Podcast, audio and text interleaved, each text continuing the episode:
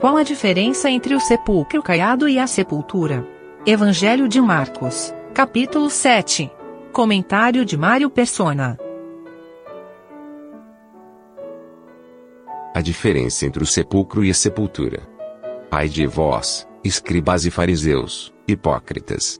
Pois que sois semelhantes aos sepulcros caiados, que por fora realmente parecem formosos, mas interiormente estão cheios de ossos de mortos e de toda a imundície. Mateus 23, 27. Ai de vós, escribas e fariseus, hipócritas! Que sois como as sepulturas que não aparecem, e os homens que sobre elas andam não sabem. Lucas 11, 44.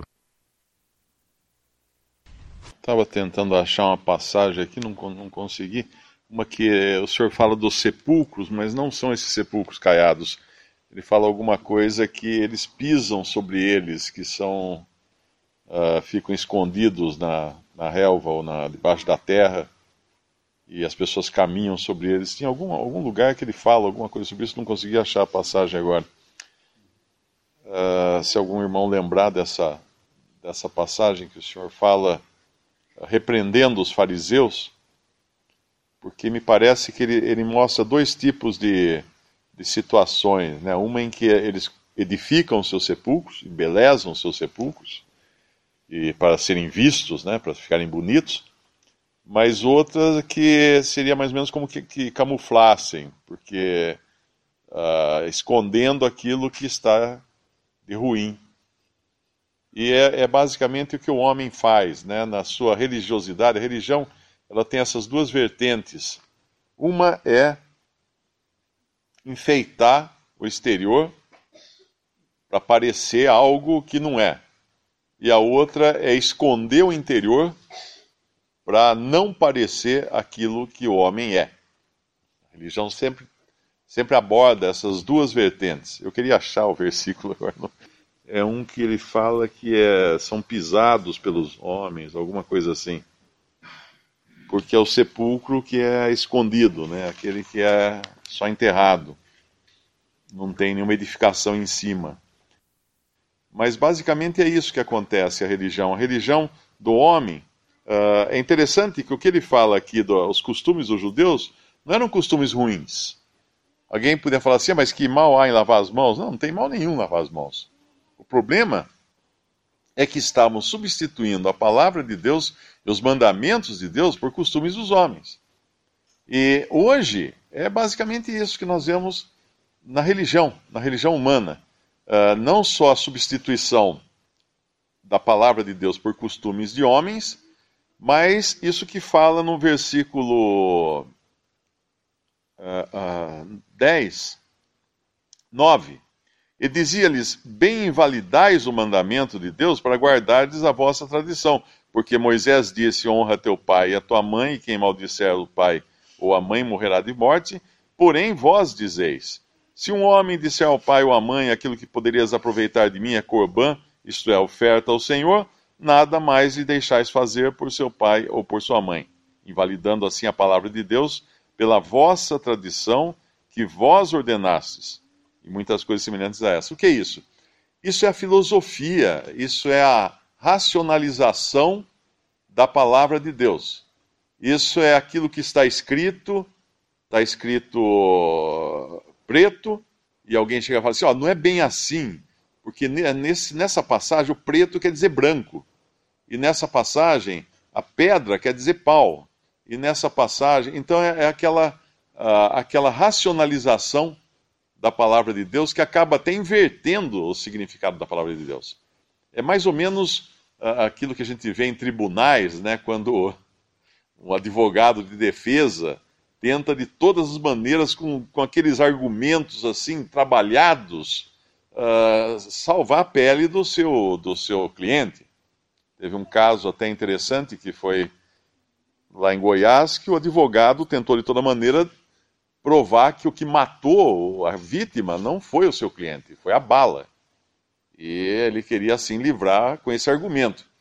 E isso acontece na religião do homem argumentos e raciocínios e filosofias que acabam tirando completamente o sentido da palavra de Deus na sua, na, na sua na sua essência.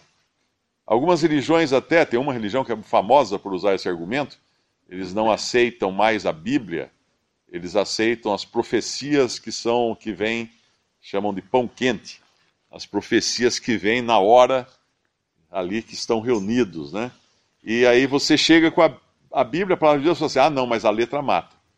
A letra mata. Usa o versículo que diz que a letra mata. Mas a, a letra mata do versículo, lá, é, acho que é, é Coríntios, se me engano, Uh, o, que, o significado ali é a letra, ele está falando da letra da lei, que a letra da lei realmente matava, porque a pessoa que não cumprisse a lei era amaldiçoado.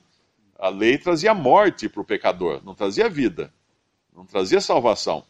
Mas o homem, com as suas artimanhas, com os seus argumentos, com os seus raciocínios, acaba mudando o que está escrito na palavra de Deus. E sempre que alguém precisa explicar muito, tome cuidado, porque uh, as coisas são muito simples na palavra de Deus. É aquilo que está escrito, é aquilo que está escrito. É aquilo que está escrito. Qualquer coisa que tenta uh, distorcer ou, ou inverter o sentido daquilo, é preciso cuidado, porque aquilo não é a palavra de Deus. Pode ser tradições dos homens, pode ser argumentações, pode ser raciocínios falazes uh, de homens também, e vai ou enfeitar o exterior do homem ou ocultar o interior do homem, que são as duas maneiras que o homem tenta se, se isentar uh, aos olhos de Deus, achando que porque ele está se escondendo dos homens, ele vai conseguir esconder também o seu pecado de Deus. Lucas 11, 44. Isso. Ai de vós, escribas e fariseus hipócritas, que sois como as sepulturas que não aparecem, e os homens que sobre elas andam não o sabem. Olha que interessante.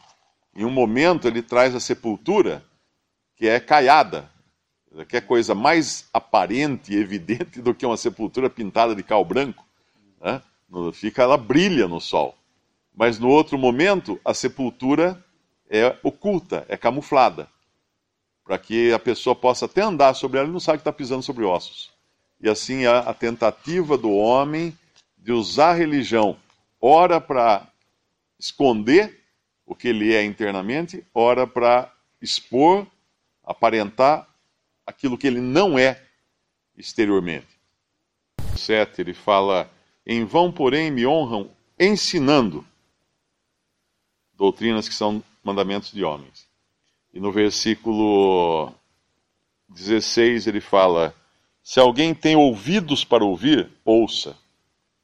É interessante porque o terceiro meio de, uh, de comunicação, um é falar, para ensinar, precisa falar, e o outro é ouvir. E o terceiro seria ver. É isso que o Petro estava falando agora. Uh, observar o que é aparente aos olhos. Mas, na realidade, as coisas de Deus não são assim. Não são para a gente observar o que é aparente aos homens. Então, os homens, os homens se impressionam com a aparência, com a pompa, com o cerimonial, com as coisas, veem aquilo, falam, uau, mas espera um pouquinho. Uh, a fé vem pelo ouvir, é, é ouvir e, e, ouvir a palavra, a palavra de Deus. E, e ouvir pela palavra de Deus. A, a, a audição é o meio pelo qual Deus nos fala através da sua palavra. Ah, mas eu leio em casa sem, em voz sem falar. Não, na verdade ninguém consegue ler sem falar. Mesmo que a gente não emita nenhum som, nós estamos uh, traduzindo as letrinhas, os códigos, em linguagem audível que está sendo processada no nosso cérebro, porque a gente, a gente está sim lendo ou falando para nós mesmos quando nós, nós uh, lemos algum texto. Ninguém está sempre simplesmente olhando para as letras, está falando as letras para dentro, para dentro de si, as palavras para dentro de si. Então, ouvir é por onde entra a informação para nós, e o falar por onde sai. Então, o ouvir é por onde nós somos contaminados também. Aqui não está falando do pecado em si, no sentido uh, de contato, como fala lá em 1 Coríntios 5, que era no caso de um, uh, um pouco de fermento levado a toda a massa. Mas aqui é do pecado doutrinário, ou da má doutrina, ou dos mal, maus ensinos. E eles entram pelo nosso ouvido. E como que nós disseminamos isso? Pela nossa boca. Então, quem tem ouvidos para ouvir, ouça, ele fala no versículo 16. E o interessante agora é que ele vai não apenas curar essa mulher, mostrando a graça de Deus, como nós vimos lá em Isaías, uh, passando por em Isaías e lá em, em Gênesis, né? José tem os ramos que vão por cima do muro, e depois o Senhor se vai apresentar também a uma mulher, no capítulo 4 de, de, de João, a, uma mulher samaritana, uh, mostrando a graça de Deus indo por cima dos muros de Israel, levando a graça até os gentios, mesmo sabendo que a salvação vem dos judeus. Nunca, nunca Deus vai se contradizer nesse sentido. Mesmo a igreja, uh, nós nunca podemos nos esquecer que nós fomos salvos porque um judeu morreu na cruz por nós, o Senhor Jesus Cristo. Isso é importante lembrar sempre. Quando muitos cristãos na Segunda Guerra perseguiam judeus e eles se diziam cristãos, eles estavam se esquecendo de que uh, eles tinham sal sido salvos por um homem nascido de uma mulher judia, nascido da, na, na tribo de Judá, um homem que era judeu, o Senhor Jesus. Deus e homem, porém, a salvação vem dos judeus, como ele fala para a mulher samaritana. Mas agora, depois de mostrar essa graça para a mulher cananeia, para onde ele vai? Ele vai para Decápolis no versículo 31. E o que é Decápolis? Onde é Decápolis? Decápolis é o lugar onde aquele homem que havia sido liberto de demônios, no capítulo 5 do nosso Evangelho de Marcos, depois que ele foi liberto, no versículo 20, e ele foi e começou a anunciar em Decápolis quão grandes coisas Jesus lhe fizera e todos se maravilharam. Então, a consequência daquela libertação, uh, através agora desse instrumento usado pelo, por Deus, foi disseminada lá em Decápolis. Decápolis são dez cidades. E aqui nós vamos ver o Senhor ir até o mar da Galileia, pelos confins de Decápolis, e vão lhe trazer um surdo que falava dificilmente. Obviamente, eles sabiam já, pelos testemunhos de, daquele liberto do espírito imundo, ou da legião de demônios, e provavelmente de outros, quem era esse Senhor Jesus e do que ele era capaz de fazer. E o que ele vai fazer com esse homem aqui em Decápolis? Ele vai fazer aquilo que os judeus não tinham. O que era? Uma língua solta para falar perfeitamente, que é o, versículo uh, 35. E logo se abriram os seus ouvidos e a prisão da língua se desfez, e falava, não só falava, falava perfeitamente. E é isso que ele vai fazer no homem que é, que é redimido, no homem que é salvo por Cristo. Ele vai abrir os seus ouvidos para que ouça a palavra de Deus. E ele vai uh, corrigir a sua língua para que ele fale daquilo que está cheio o seu coração, que é a palavra de Deus agora que ele recebeu pura através dos seus ouvidos. Então, essa, essa é a, a atitude agora de um verdadeiro salvo. Ele fala daquilo que ele ouve, mas ele ouve porque Deus abriu seus ouvidos. Ele fala porque Deus corrigiu o seu falar. É isso que ele faz com todo aquele que foi redimido por Cristo. Que é basicamente aquilo que o Batista tinha falado, né? Que são consequências agora de uma, de uma nova criação.